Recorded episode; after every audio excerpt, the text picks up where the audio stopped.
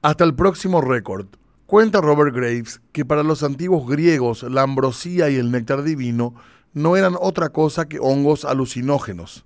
En otra época y otro mundo, investigaciones realizadas en Norteamérica revelan que los mayas conocían los encantos alucinógenos que ciertos batracios guardan en sus venenos. A lo largo de su existencia en la Tierra, los hombres han buscado por placer, religiosidad, diversión, sustancias que le ayudasen a soportar el peso de la existencia. Las religiones y el poder se encargaron de reprimir y sancionar de diversas maneras el consumo de algunas a la par que bendijeron otras. Las drogas habían salido de lo tribal y se habían convertido ya en un objeto más de consumo. Sin el encanto ritual, se instalaron como un peligro para la salud individual y colectiva de las personas.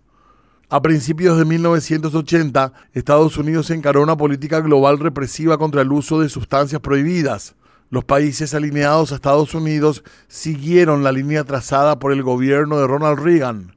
La premisa era liquidar la oferta de drogas para que de esa manera desaparecieran los consumidores. Para ello había mucha plata. Paraguay siguió esa línea, pese a que la distancia con Estados Unidos empezaba a ser notoria máxime cuando en 1985 el presidente Reagan llamó dictadura al gobierno de Stroessner. De sobra está decir que esa política antidrogas ha fracasado sonoramente, sin embargo, no está de más decir que hasta en el éxito fracasa. Haber decomisado cientos y cientos de kilos de cocaína lista para embarcar entre trozos de carbón no es otra cosa que aceptar lo vulnerable y comprable de nuestras fronteras y lo permeable de nuestro tránsito aéreo. Reconozcamos, la expansión de la frontera narco ya no se pierde en los montes de la Mambay ni en las llanuras depredadas de Concepción y San Pedro, sino que empolva de cocaína las narices del poder político en plena capital donde no solo sucedieron detenciones de importantes contrabandistas de drogas, sino que hasta ya se han visto liberaciones, balazos mediante, de supuestos mitos del negocio ilegal. El delito no respeta las fronteras que impone la miopía política. Las drogas han llegado y no porque la palabra de Celeste Amarilla se hizo carne, sino por voto popular hasta el Poder Legislativo, situación que ha sido reconocida por referentes de los dos partidos más importantes del Paraguay. La droga se fracciona en Tacumbú a la vista de todos. La droga se compra y vende por montos que para voluntades que se han quedado hasta convueltos resultan absolutamente irresistibles. La droga financia la política para que sigamos batiendo récords de cantidad de droga decomisada.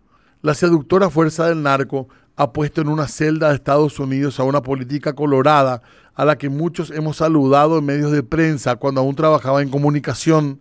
Puso bajo la lupa un lucrativo negocio de exportación y pone en observación a empresarios petimetres que hoy tienen a la fiscalía soplándoles las nucas.